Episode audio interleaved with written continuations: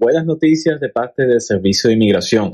Si usted recibió una notificación donde le están exigiendo someter más evidencias en relación a su caso o la intención de inmigración de denegar su caso, ahora usted va a tener 60 días más para poder responder la notificación de inmigración.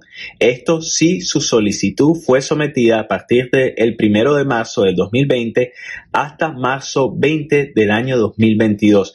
De nuevo, inmigración va a estar otorgando, ofreciendo más tiempo, 60 días más después de la fecha límite para que usted pueda someter su respuesta. Si usted necesita ayuda en un caso de inmigración, se puede comunicar con nosotros. Muchas gracias. Salud.